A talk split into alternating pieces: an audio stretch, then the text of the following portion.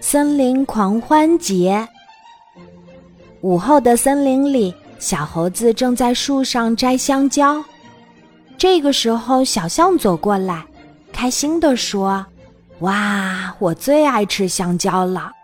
小象用鼻子把香蕉一卷，然后全都放进了嘴里。小猴子一看，树上的香蕉都快被这个大块头吃完了。他气得直跺脚，小象，你也太能吃了！这满树的香蕉一下子就被你吃完了。森林里有一个小池塘，小鸭子正在快乐地游着泳。这个时候，小象走过来，它用长鼻子一吸，小池塘里的水一下子少了好多。小鸭子一看，赶紧制止它。小象，你能少吸一点吗？你把水都吸光了，我还怎么游泳呀？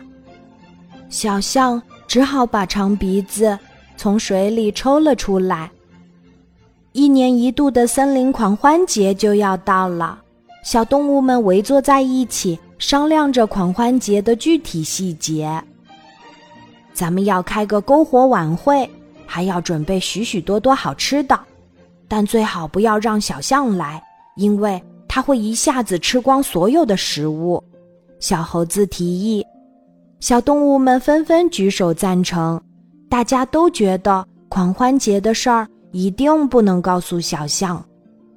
就在狂欢节那天，大家围坐在篝火旁边吃着蛋糕，有说有笑。这个时候，小象闻到了蛋糕的香味儿。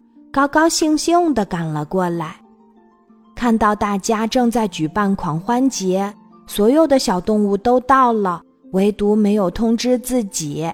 小象失望难过的离开了。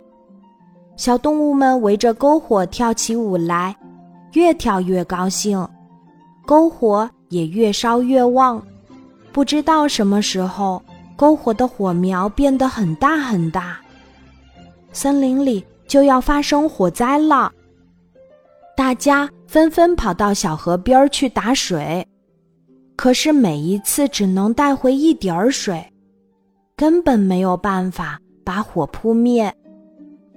小猴子说：“要是小象在这儿就好了。”是啊，小象长长的鼻子可以吸好多水，肯定能把火浇灭。小鸭子也说。大家快让开，我来了！这个时候，小象奔跑了过来。